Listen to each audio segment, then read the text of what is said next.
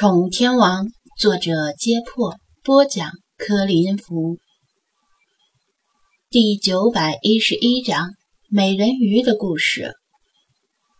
随着释怀的朗读，他暂时忘记了放在一边的手机和正在看他直播的观众，而是单纯的沉浸在安徒生的童话里。安徒生描写的海底世界。与他所知道的真实海底不同，充满了童趣和人们对美好事物的想象。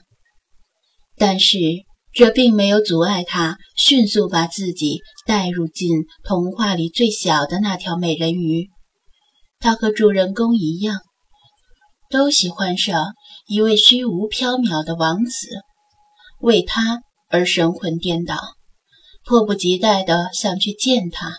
跟他在一起，但是造化弄人，他和主人公都没有腿，无法踏上陆地，只能日复一日地忍受对陆地的憧憬，眼睁睁地看着王子离他们而去。念到这里时，他很为主人公着急，恨不得马上知道结局。像很多童话一样，这时巫婆出现了。提供给主人公一个看似非常残忍的交易，用他美妙的歌喉换取那双腿，但是每一步都像是在刀尖上行走，令世华想起菲娜那个提议：不要接受，这怎么能够接受呢？世华在心里焦急地对主人公喊道。可是主人公接受了，得到了双腿。从此踏上陆地，与王子度过了一段很美好的时光。世华已经不像刚诞生于这个世界上的时候那么单纯了。他读到这里时，突然发现了一件很奇怪的事儿：王子的形象非常模糊，只知道他大约十六岁，有一双大大的黑眼睛，长得很英俊。除此之外，他的形象甚至不如巫婆鲜明，他无法在脑海里勾勒出他的样貌，这对于一位享誉世界的文豪来说很不正常。这个王子似乎很傻，居然能认错了人，把另一个人类姑娘当成救命恩人。他不仅傻，还很瞎。变成人的小美人鱼跟着他一起爬上高山。所有人都能看到他的脚在流血，而他却没有提出停下返回的命令。就这样，他还有脸说他是他最亲爱的人？他就这样对待最亲爱的人？世华念到这里时，简直快气炸了。为什么主人公会喜欢上这么一个渣男？因为他比较帅。就一见钟情。最可恶的是，王子明显是把他当成救命恩人的替代品，仅仅因为他和印象中的救命恩人长得很像，就厚颜无耻的要求他留下来陪他一辈子，还不肯娶她。得知这点的主人公，非但没有生气离去，反而在心中呐喊着要照顾她，热爱她。Excuse me，这个主人公是个抖 M 吗？世华无法接受，他气得嘴唇都哆嗦，却强忍着继续念下去。希望作者能在后面给出令他信服的解释，同时也希望主人公赶紧清醒过来。他恨这个王子，但矛盾的是，又希望他能够改过自新。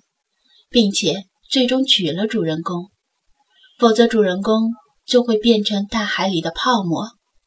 除了眼瞎看错人以外，主人公没有任何错，凭什么要受到这样残忍的惩罚？但是他没改过自新。当他看到邻国的公主时，发现公主就是他以为的救命恩人，就像种马一样扑过去了，并且。还让主人公为他而高兴。世华捧着书的手在颤抖，不想再读下去。每一句话，每一个字，都像是刀子扎在他的心上。身为旁观者的他尚且如此，那个可怜的主人公一定是痛彻心扉，心甚至比脚还要疼。尽管如此，他还是很想知道结局。即使之前从观众们的弹幕里察觉结局很可能是悲剧，他继续念下去。当王子和公主完婚的时候，那也是主人公停留在人间最后一夜。当太阳升起的时候，它就会化为泡沫，永远消失。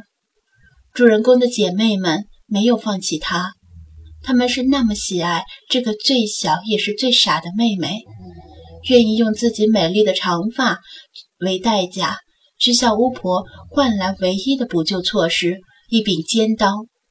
他们告诉他，只要用尖刀刺进王子的心脏。他的双腿就会消失，重新获得鱼尾，再次回到美人鱼的大家庭，慰藉老祖母悲痛欲绝的心。读到这里，继嘴唇和双手之后，世华的声音也出现了颤抖和长长的停顿。他的心分裂成矛盾的两半，一半认为王子如此可恶，主人公又如此可怜。应该果断地把尖刀刺进王子的心脏。另一半则认为，王子虽然又傻又瞎，是个不折不扣的渣男，但因为这样就要死吗？主人公没有犹豫，他亲了王子一下，把尖刀扔进海里，自己转身也跳进大海，化为泡沫。世华的心也像是化为泡沫一样空荡荡的。连疼都忘记了。通常来说，故事到这里本就应该结束了，但是并没有。